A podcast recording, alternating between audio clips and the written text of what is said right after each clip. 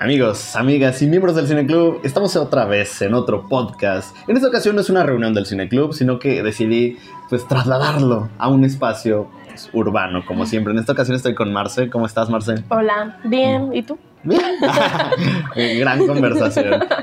No, y te invité justamente porque contigo vi la película de Señor Influencer y desde que supe de que, desde que vi como en redes sociales todo el mundo hablaba de esta película, quise no solamente hacer un video como por, ah, porque aparte tú me reclamaste, me dijiste como de, hey, me dijiste que íbamos a grabar, bla, bla, bla, bla, Sino de que dije, ok, vamos a hacer un video aparte, hablando un poco más a fondo de la película, porque creo que aparte el discurso que tiene se puede, pues da, para mucho.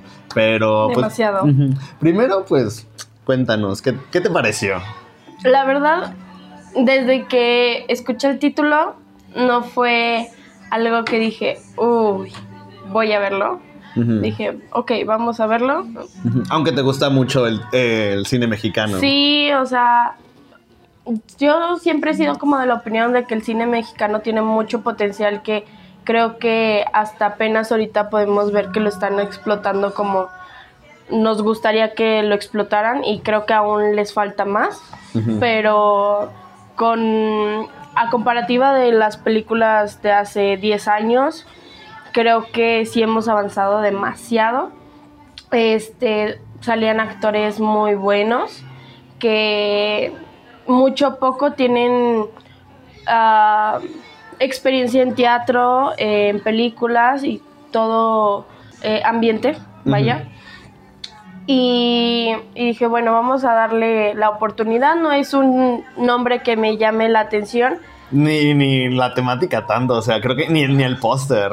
Sí, porque, o sea, ahorita tenemos en carteleras películas muy buenas de miedo y de acción. Y de grandes estudios, digo, tenemos una película de, de, superhéroes de Marvel, entonces eso, quieras o no, jala mucho a la industria, a pesar del odio que está teniendo esta película, jala como parte de la audiencia.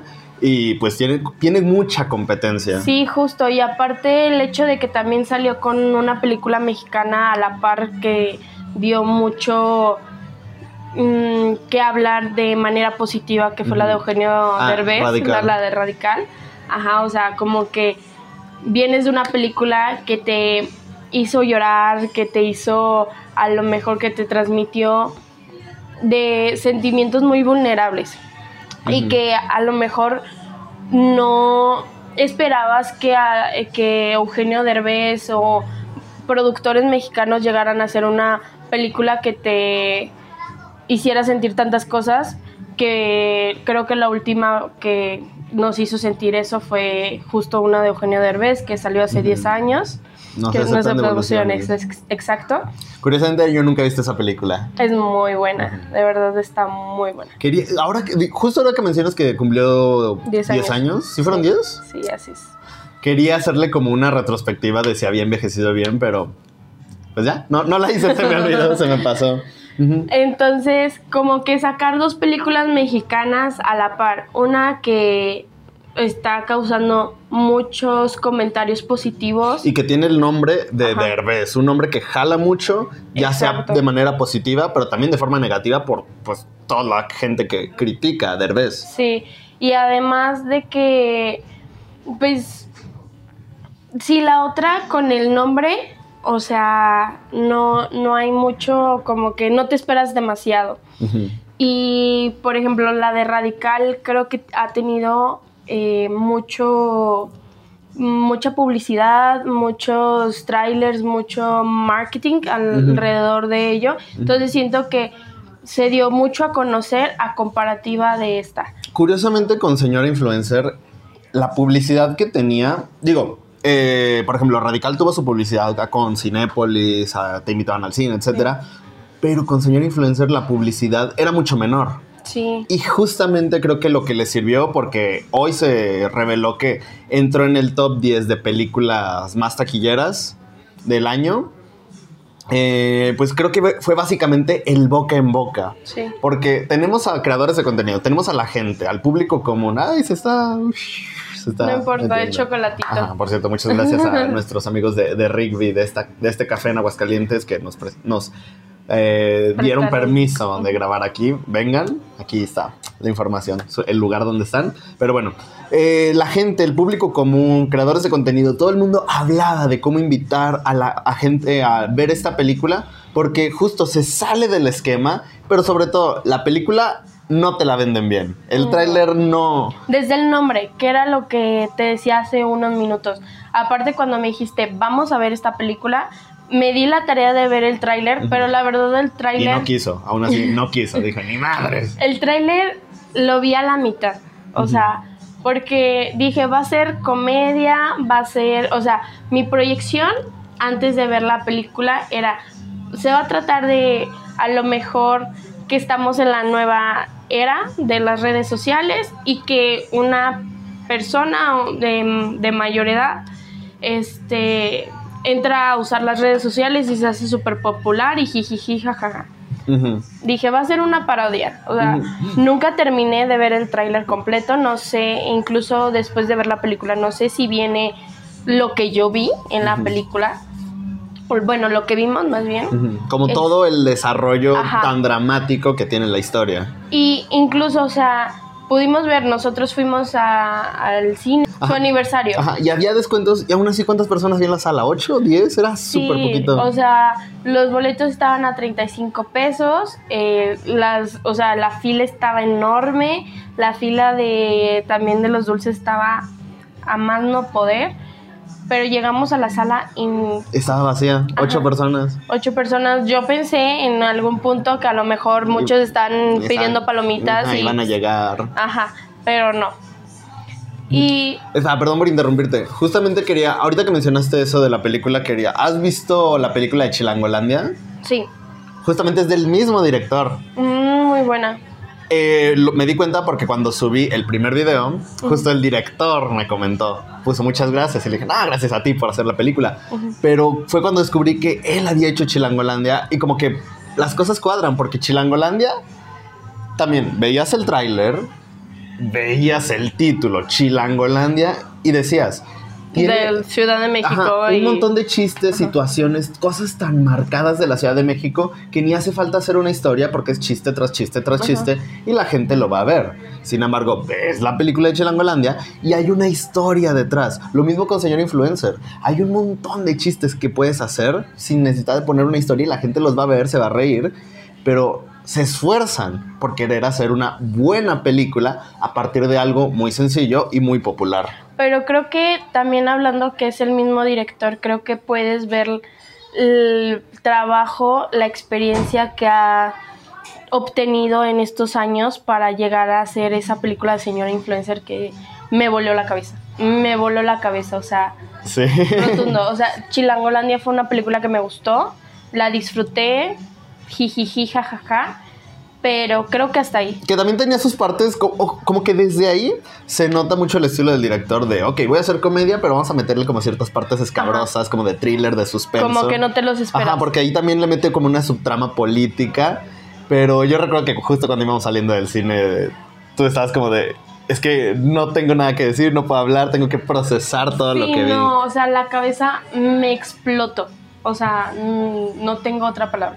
O sea, creo que al principio el que estuviéramos hablando de una persona eh, mayor de edad que tuvo o bueno tenía una enfermedad o a lo mejor dependía de un adulto pese a que ya fuera una adulta este lo entendías y decías, bueno, ya, ya sabemos como de qué va a hablar, o sea, la chica se va, bueno, la señora se va a meter a las redes sociales, que es algo que no están acostumbradas las, la generación de, de, Pues sí, esa, hoy en esa día, generación, ajá. ajá. entonces, este, pues dices, bueno, ya es, ya, o sea, ya es algo que ya me lo espero. Y luego también el hecho que todo pintaba color de rosa.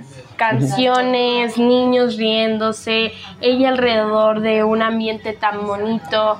Justo quería mencionar eso porque, o sea, las dos secuencias iniciales. Primero, la película inicia con estas imágenes, como si fueran de Tiempo, noticias. spoilers. Ajá. Ah, sí, sí, claro. Ay, pero es el inicio de la película, no importan los spoilers. Ajá. Inicia como con estas imágenes de noticieros, como falsas cosas reales ac- acerca de lo que pasó en torno a este personaje. Y, y ya empieza con algo dramático, porque te dicen literalmente el final. Te dicen qué pasó con la protagonista. Y ok, empezamos fuertes. Y luego ya... Pero sin saber qué será el Ajá, final. Ajá, exacto, exacto. Es como te revelan el final, pero pues todavía, a pesar de que te revelan el final, hay todavía cosas más que, que te pueden seguir revelando. Ajá. Pero, y después de eso, pues ya pasamos a la protagonista cantando con niños, todos felices. Ajá. Es. Me encanta que, la- que las películas tengan como ese juego en cuanto a la manera en la que te presentan las cosas. Es como, ok, tú esperas esto, pero ya estamos jugando con un ambiente diferente, con un estilo diferente, con una grabación diferente, con música diferente. Entonces la película juega realmente con el espectador. Sí, no, incluso ya después de que nos presentaron el final al principio y que nos presentan este, mm, se podría decir, esta otra cara de la moneda en donde todo es felicidad, niños riéndose, todo el mundo la ama. O sea, como que ya después el hecho de que eh, te presenten como cómo era su vida diaria, como que esa parte se me empezó a hacer a mí tediosa. Tediosa, tediosa, como... A ver, ¿a qué hora empieza? Ajá, porque a fin de cuentas es como la presentación de los personajes, la presentación de la historia, del ambiente, como preparar todo para que todo se vaya desenvolviendo. Sí, justo, pero yo estaba esperando el momento en donde decía, ¿a qué hora empieza como el final que me acaban de presentar? Porque ya no estoy entendiendo, o sea, me están presentando que todo es... un- o sea, hasta ese punto no todo felicidad porque ya te están diciendo que a lo mejor no- su vida personal no era tan feliz como el disfrutar, cuidar a los niños, shalala, shalala. Y es como, ajá, ¿y cómo llegamos a la parte en donde ya no entendemos qué está pasando al principio? Ajá. Y de la nada nos presentan como una situación que estamos viviendo hoy en día, que son las redes sociales, que es algo que poco mucho se habla, bueno, malo, pero creo que estamos normalizando muchas cosas y que te pone a pensar como el Dios, o sea, realmente a lo mejor hay muchos influencers que nosotros admiramos mucho que a lo mejor nos están dando otra cara, no nos están dando otra cara. Tendrán amigos que, bueno, porque al, las dos influencers que nos están este, presentando.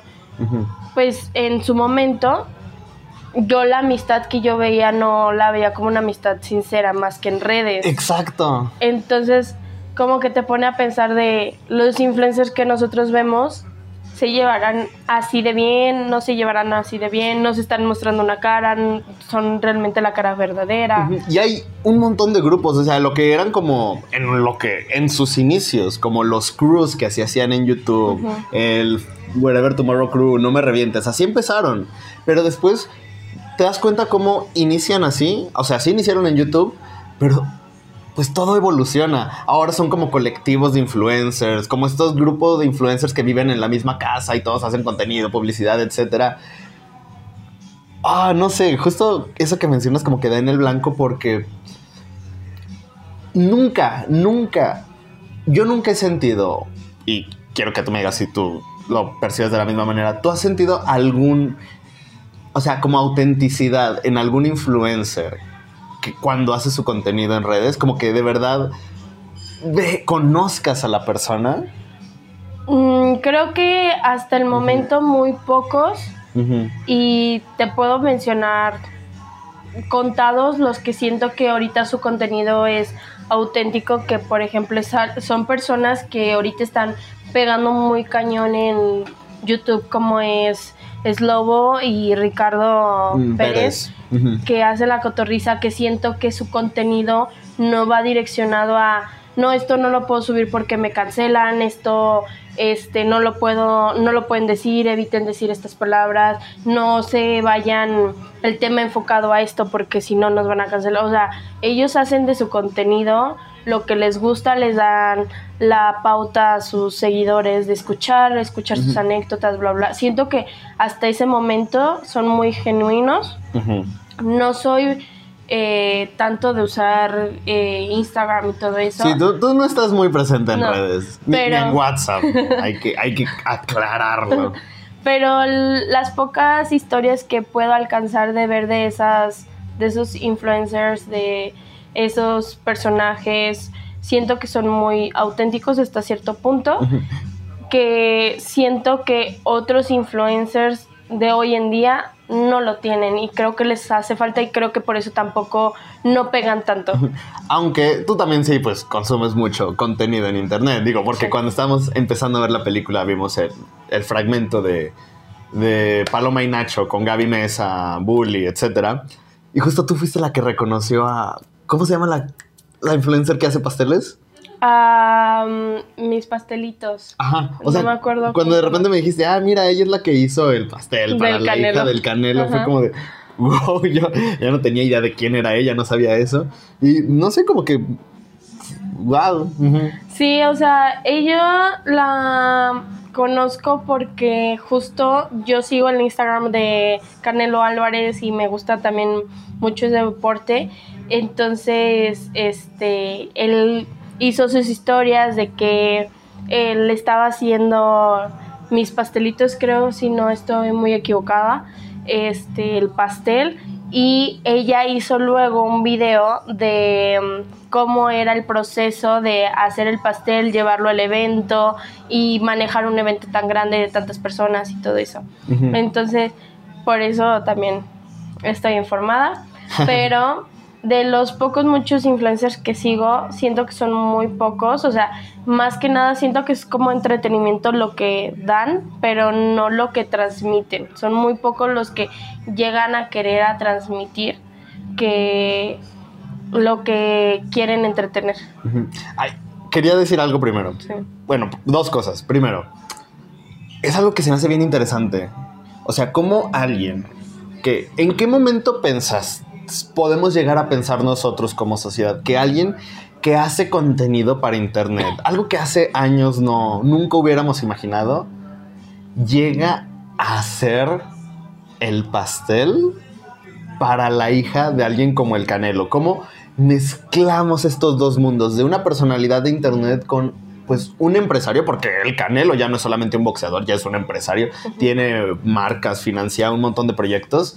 Entonces es como de verdad que muchos influencers ya están incursionando en estos temas porque ya no es que ya no son solamente empresarios los que tienen empresas multimillonarias, hombres de traje, sino gente que inició en internet y a partir de eso ya crece y llega súper alto.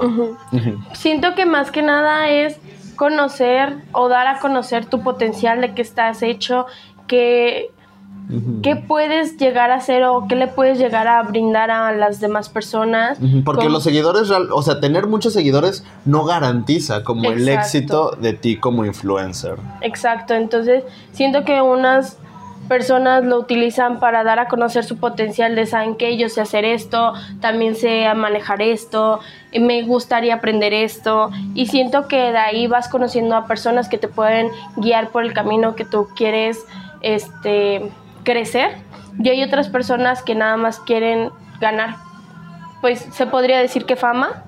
Entonces siento que en esa parte hay dos, como dos líneas muy, muy ligeras que, eh, o muy delgadas para poder atravesar, ¿sabes? Y es curioso porque justo la semana pasada, o fue hace dos, cuando fuimos a pedir... Hace dos. Hace dos estaba platicando de eso con tu hermana y con tu mamá, acerca de cómo hay gente que hace contenido, pero contenido súper vacío. Ajá. Digo, sin mencionar a nadie para evitar problemas y peleas. o sea, que de repente solo se acercan a preguntarle cosas muy estúpidas a la gente en la calle. O de repente ves videos virales y ¿qué es lo que hacen? Te los resumen, te los describen. Una broma en internet, te la describen. Y es como, ¿por qué voy a ver a alguien que me va a describir este video cuando simplemente lo veo y ya? Y a veces es y tú podrás decir, bueno, tienen cierta gracia al describirlo, tienen gracia al resumirlo, pero no, solo describen ese tipo de cosas. Entonces ahí es cuando tú puedes notar la diferencia entre creadores de contenido que realmente quieren hacer contenido y gente que solo se quiere hacer viral y solo quiere hacer dinero y se quiere hacer famosa, etcétera, etcétera. Exacto, entonces también como que conocer este mundo que hay detrás, porque siento que ya lo lo dirigieron a como ya se está manejando actualmente, no como se manejaba anteriormente, que era, por ejemplo, Wherever, Yuya, este, todos ellos em, que les tocó, pues decir, ¿sabes qué? Pues no sé, cobro 100 pesos por una historia. O sí, yo te promociono tu marca, pero a lo mejor yo no recibo nada porque no sé cómo cobrarte, cómo negociar esta parte. Y entonces siento que en la película ya lo transmitieron en esta parte que ya existen muchas agencias. Agencias que representan a los creadores. Que les llevan sus agendas, que les dicen, tú vas a grabar esto, tienes que subir esta historia, tienes que irte con esta marca, este tu día va a estar acomodado de esta manera y hoy vas a conocer a tal persona y así, o sea, como que ya tienen todo todo ya organizado, ¿sabes? Y creo que la película lo representa de una excelente manera porque lo muestran como si para la agencia el influencer que trabaja para ellos no es una persona, es simplemente un producto que publicita, un producto que jala gente. Entonces dejan de ser personas y son eso mismo, son productos. Que justo la interpretación que dio Mau Nieto, no manches, neta, me gustó. O sea, está súper bien su personaje, me gustó mucho cómo lo interpreta de diva. Pero no manches, le quedó súper bien y aparte es un personaje que te trae mucha risa pese a la situación en la que se está envolviendo la historia. pero también critica mucho. Y algo que me, que me gustó de justamente de Mau Nieto es que ahorita este tipo de influencers, este tipo de comediantes están en muchas películas. Siempre las películas contratan un actor, contratan un comediante, contratan a un influencer para que jale. Y muchas veces lo hemos visto, no, es no está interpretando un personaje Hemos visto, por ejemplo, no recuerdo qué película fue hace poquito y era Franco Escamilla interpretando un taquero. ah, la de mesero. Ajá, eh, ajá, con Badir Derbez. Exacto.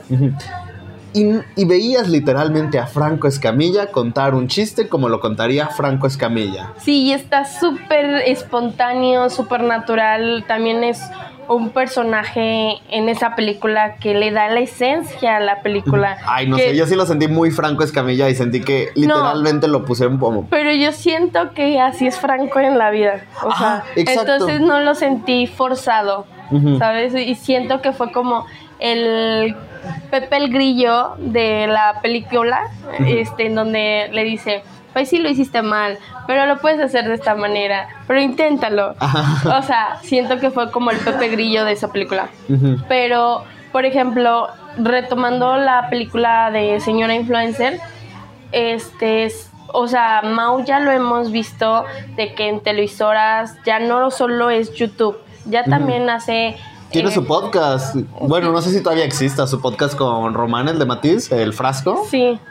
Hace podcast, y ya lo tenemos en televisión, este, en medios tradicionales, vaya la redundancia, ya está incursionando en el cine y la verdad siento que es hasta el momento un buen actor, que no siento que lo hace muy forzado, que siento que sí le, le, da poncha a los personajes que le, que le han tocado interpretar, ¿sabes?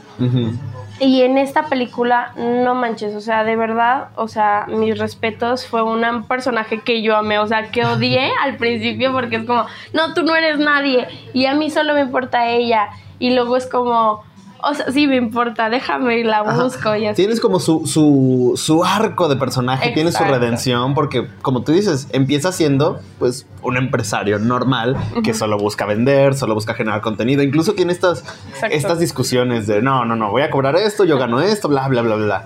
Pero al final sí se preocupa por sus influencers. Sí, o sea, es un personaje que odias y amas y amas y vuelves a odiar, o sea, tiene todo un contraste y te hace reír, te hace enojar, te hace llorar, o sea, de todo un poco.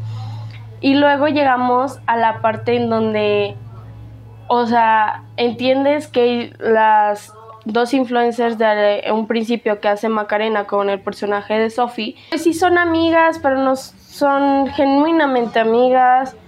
Y tú piensas... Incluso se siente como si una fuera como Superior. superior. Obviamente, pues el personaje de, de, De Sophie. de Sophie se siente superior y como que la lleva a ella como si fuera su asistente, su ayudante. Es como algo que pasa muy, muy, muy, seguido, seguido. en esta pareja de influencers y no como influencers que ambos tienen una marca, sino como dos influencers que se conocen y empiezan a hacer contenido juntos. No, incluso siento que eso también es tema que lo veías antes en las escuelas, ¿sabes? O sea, como el, chi- el grupito de los chicos populares y los eh, que no son populares, entre otros. O sea, siento que eso no es tanto de redes sociales, o sea, pero independientemente de eso, o sea, ves como, pues sí son amigas, pero no son amigas, y en un principio, pues como está Sophie, está como en su auge de, de influencer, pues dices, wow, o sea, tiene la vida perfecta, es guapa, tiene un novio,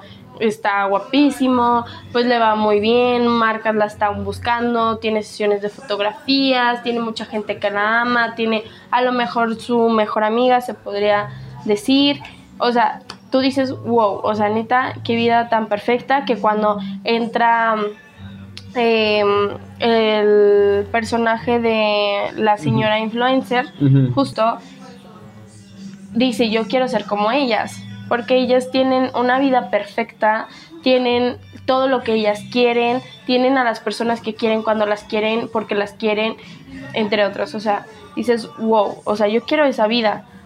Pero ya te van contando la historia de cómo es su vida, que realmente no es perfecta, que no es la como la idealizan en Las vulnerabiliza Exacto. sin necesidad de victimizarlas. Exacto.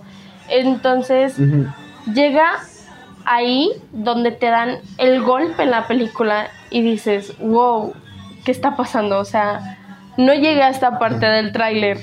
Entonces, llegamos de que golpes, violencias en relaciones, que a lo mejor es algo que no se transmite en redes sociales, este, que sí, o sea, yo te amo, pero te golpeo, pero, o sea, algo muy fuerte que incluso sin, o sea, transmitirlo visualmente a grandes, o sea, explícitamente más bien, en la película te lo dan a entender súper bien, súper bien, o sea, no hubo necesidad de hacer escenas que tuvieran que bloquear o que tuvieran que, mm, como, sí, como cancelar por Ajá. la violencia. Ajá, Creo que no, lo- no hay, no hay violencia innecesaria. Ajá, Yo utilizo exacto. mucho el término como porno miseria cuando buscas crear, eh, pues, miseria, cuando buscas crear violencia simplemente para dramatizar.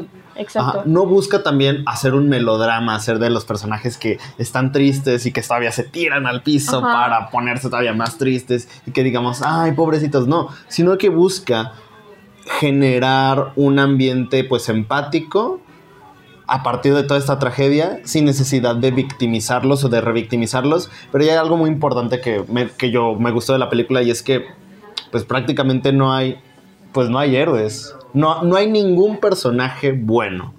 Todos son, Exacto. o sea, no hay ni buenos en ni, ni- no hay ni blancos ni negros, no hay buenos ni malos. Todos son grises. No, o sea, siento justo que en un punto de la película todos son buenos y en su momento todos son malos, o sea, pero todos tienen como sus sub y bajas Ajá. de que son, o sea, les toca ser como ahora el malo de la historia, ahora el bueno de la historia, luego volver a ser bueno, o sea, como ese juego de papeles que está súper bien. Pero siento que esas escenas de violencia no tuvieron que proyectarlas visualmente para que las entendieras.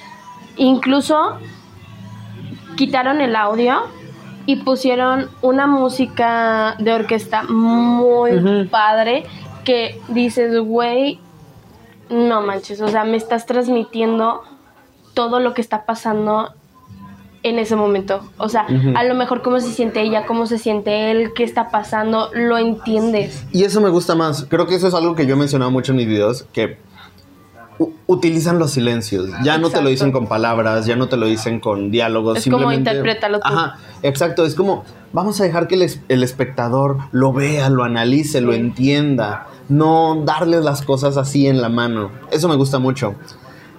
¿Encontraste algo negativo de la película? Pues creo que no negativo, pero O algo que dijeras, esto no funcionó, esto no me gustó. Algo que no me gustó fue que a lo mejor eh, sí te cuentan parte de cómo fue su vida y el golpe que le dio, el golpe psicológico que le dio al personaje principal por saber qué había pasado, por qué su mamá falleció.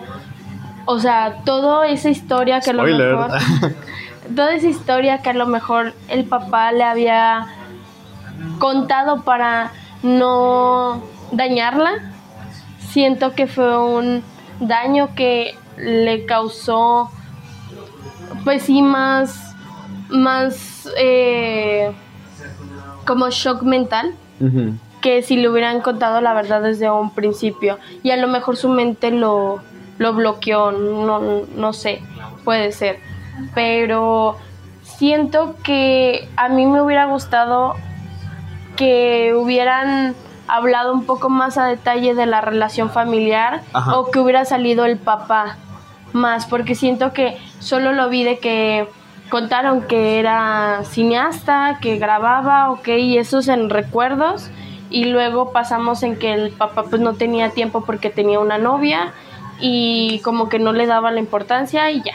Y luego de la nada lo vemos otra vez en el hospital, este, porque se enfermó, luego se iba a morir, luego llegó un punto en donde, o sea, cuando el papá le explica la historia que había pasado con su mamá, o sea, le, le dice la verdad de por qué su mamá falleció, que no, sé, no fue un suicidio, este, yo dije, no manches, pues maybe ya se murió el, el papá, le dio un infarto porque estaba saliendo de un infarto y le dijeron, no le pueden preguntar cosas delicadas o así, tiene que estar en calma. Y obviamente el decirle a tu hija, ¿sabes qué? Pues no se murió porque, Porque se suicidó. porque se suicidó. Tuvo un accidente que tú ocasionaste. Ajá. Es- no es algo sencillo y no sabes, o sea, a la enfermedad que tenía eh, la- el personaje principal no sabías cómo iba a reaccionar. Y luego nos cuentan esta parte que se vuelve una persona violenta, este, que empieza como paso a- pas- pasivo-agresiva Ajá. y luego se vuelve violenta. Dices, no manches, pues maybe le causó un infarto, lo mató, no lo sabemos, y de la nada vuelve a aparecer.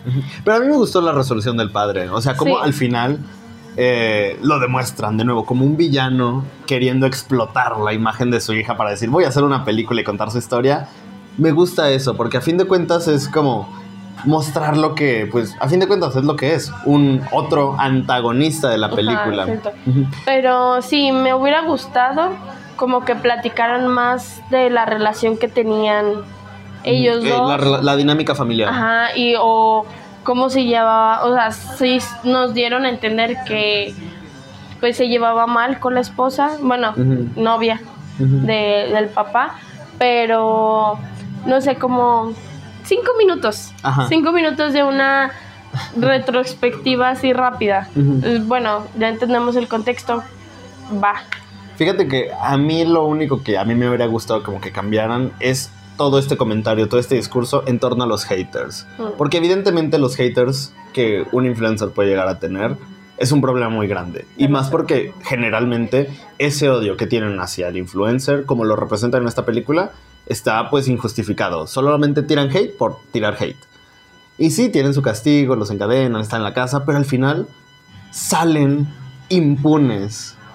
Y es como, Sí. mm, me habría gustado como que hubiera ah, un castigo en torno a ellos porque, ah, no sé. No, y aparte siento que algo que... Digo, espera, obviamente, obviamente, pues son torturados, pero pues una vez que escapan, pues siguen con sus vidas. No sé, es como, ah, no sé. Sí, pero al igual, o sea, siento que proyectaron muy bien la parte de ya no tanto de los influencers, sino de las personas que admiran, que este, siguen a esas personas, de admiración o a lo mejor ya no admiración, sino que de pasar de una admiración o me gusta tu contenido pasan a un fanatismo. Ah, por ejemplo, eso en el Muy final, mal. una vez que, a pesar de que ya saben todo lo que hizo, todos los crímenes Sí. que cometió, Y que vieron el video en vivo. en vivo la idolatran y Sí, de que- justifican sus acciones. Exacto, como de que no, es que yo la conozco y es que ella no es así.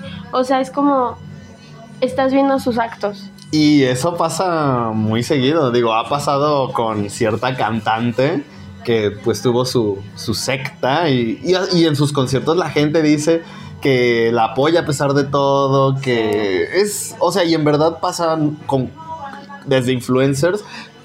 Ah, no quería sacar este tema porque me funaron en Instagram, pero lo voy a sacar. ¿Qué pasó con Drake Bell? Mm. Drake Bell sale en ¿Quién es la máscara? en Televisa. Y yo publiqué, qué fa- y yo simplemente comenté, qué, qué- qué fácil olvidan que Drake Bell está acusado de acoso y de pedofilia. Y la gente me empezó a comentar y lo empezó a defender. Mucho odio. Ujú. Sí, Aquí ya cambiamos de micrófono porque el teléfono se descargó. problemas técnicos. Pero sí siento que ya al final algo que sí me gustó demasiado fue la retrospectiva, ya no de los influencers, que ya te contaron, o sea, ellos ya tuvieron su protagonismo en donde te cuentan su vida, como no es una vida ideal en muchos de los casos, este, que mucha gente es muy aprovechada, shalala, shalala. O sea, siento que esa nos lo dejaron muy claro y ahora en menos de cinco minutos nos contaron la retrospectiva de los seguidores, de los fanáticos, de los admiradores, como los quieras llamar o los quieras clasificar, que es como, dude, estás viendo lo que está haciendo la persona. O sea, es como, estás cachando a tu novio que te está poniendo el cuerno, te lo está poniendo en la cara, y tú dices, no, pero él me ama Pero va a cambiar. pero va a cambiar. Entonces, es esa parte como que dices, Dude, no, no puedo creer que tú estás viendo cómo está torturando a las personas, a sus haters, que muchas veces siento que los haters solo escriben hate para desahogarse, como de a lo mejor algo que les pasó en su día que no les gustó y como que su manera de escape o su manera de desahogar las cosas es escribiendo un mensaje de odio y es como, ah, todo bien, ya. Y ni siquiera saben a quién se lo escribieron porque se lo escribieron, no conocen a la persona, a lo mejor el contenido que está haciendo, ni siquiera lo siguen. o sea. O ni siquiera refleja eh, la clase de persona que es. Exacto.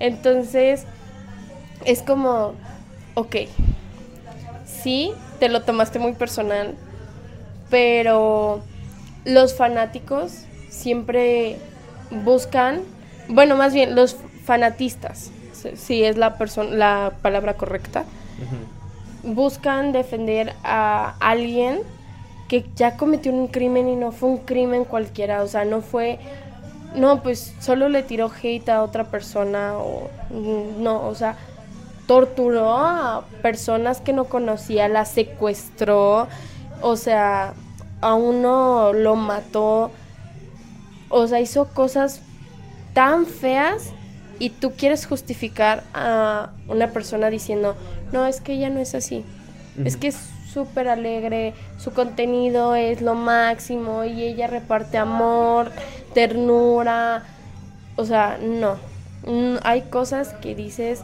no puedes, no puedes, por más que quieras. Hay cosas que simplemente no se pueden perdonar, que no se pueden dejar pasar, independientemente de quién sea la persona, pues hay, debe haber un límite. Sí, y aquí, o sea, ya seas influencer, ya seas una persona que se dedica a otros temas laborales, digo, siento que eso aplica en todo. Y la otra parte que fue mi shock es que yo nunca pensé que sobreviviera. O sea, el final fue como... Ajá. Ajá. Asen- Asesinaste a una persona, secuestraste a cuatro más, este, y estás con niños, como una persona. Y continúa. Ajá, como una persona con ese trastorno mental está con niños, porque es muy peligroso, o sea, a mí sí me preocuparía mucho si en algún momento llego a tener hijos, con qué personas se van a educar, o sea, porque depende mucho eh, con quién crecen en el, el ámbito educativo. Y no saber que a lo mejor el profesor o el... eh, eh, O, pues, la, la persona a cargo. Ajá, la persona a cargo tiene o sufre de un trastorno mental que puede llegar a un grado que a- puede matar a una persona o le puede afectar física, psicológica, este, mentalmente, sentimentalmente, es como muy peligroso. Y más ahorita que estamos tocando muchos temas y creo que estamos a tiempo de mm, ya normalizar por completo, o sea, que sea algo normal 100% el tema de salud mental, que ahorita sí se está tocando mucho, se está trabajando para que las generaciones que están por entrar lo comprendan, que las generaciones que eh, más antiguas también lo lleguen a entender que ya estamos a un paso de estar 100% normalizado eso. Y, pero ya es un tema que se puede hablar al aire libre, se podría decir. Siento que ya es un tema que dices, o sea, ya no solo es físicamente, sino también psicológicamente y sentimentalmente y mentalmente y todo. O sea, siento que es algo muy importante. Wow. Me, me gustó definitivamente todo eso último que dijiste. La sé, baby. No, y aparte creo que eso es lo más importante, o sea, en torno al cine. El cómo, pues, muchas veces deja de ser solo una película. Se convierte en una historia, se convierte en algo que te hace dialogar, que te hace pensar, que simplemente no es como que se quede solo en la pantalla y ya, sino pues trasciende más allá de eso, genera estas pláticas y sobre todo empieza a generar este cambio de pensamientos para que pues podamos buscar la manera de mejorar nuestro entorno, buscar la manera de reeducar a las personas. Entonces creo que es una película que definitivamente nos enseña mucho de nosotros mismos y nos puede ayudar a encaminarnos y darnos cuenta de que tal vez estamos haciendo ciertas cosas mal como sociedad. Sí, aparte el tema de redes sociales, creo que es, como tú, lo dijimos y creo que tú lo mencionaste justo cuando salimos de la película, es un tema que lo pudiste manejar por muchos lados. O sea, lo pudiste manejar de comedia, lo pudiste manejar este de acción, lo que tú quieras, pero llevarlo a un tema de suspenso y a un tema que trata muchas cosas, que es el maltrato físico, lo que es la manipulación, eh, lo que es eh, pues trastornos mentales, todo eso, o sea, meterlo en una sola pues persona. Meter tantas cosas en una película, en un personaje, es complicadísimo, pero lo hizo muy bien. No, y aparte, o sea, lo que te mencionaba, yo no vi el tráiler, o sea, yo no vi el tráiler y no me esperaba, o sea, esa escena, o sea, yo no, yo no sé de qué, de qué parte pasamos de todo feliz a matar, Ajá. y ya, o sea, fue como, shh. A un thriller lleno de suspenso. exacto. Ay, pues mira, ya quedan do- dos minutitos. Perdón por cortarte a medio, a medio plática, pero pues igual, Marce, muchas gracias por, ay, gracias por venir, de verdad.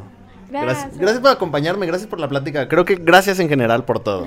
Muchas gracias por invitarme Ay, espero que estés aquí más veces. cuando gusten.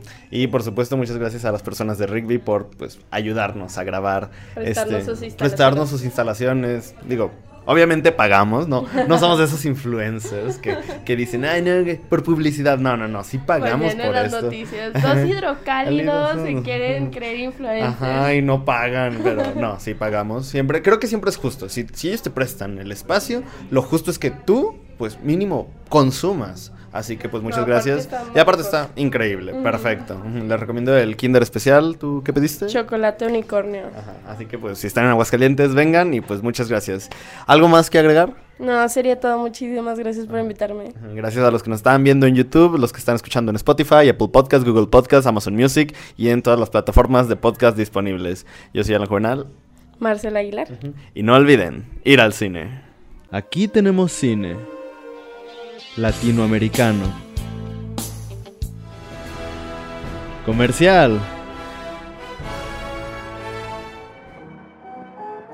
De oro.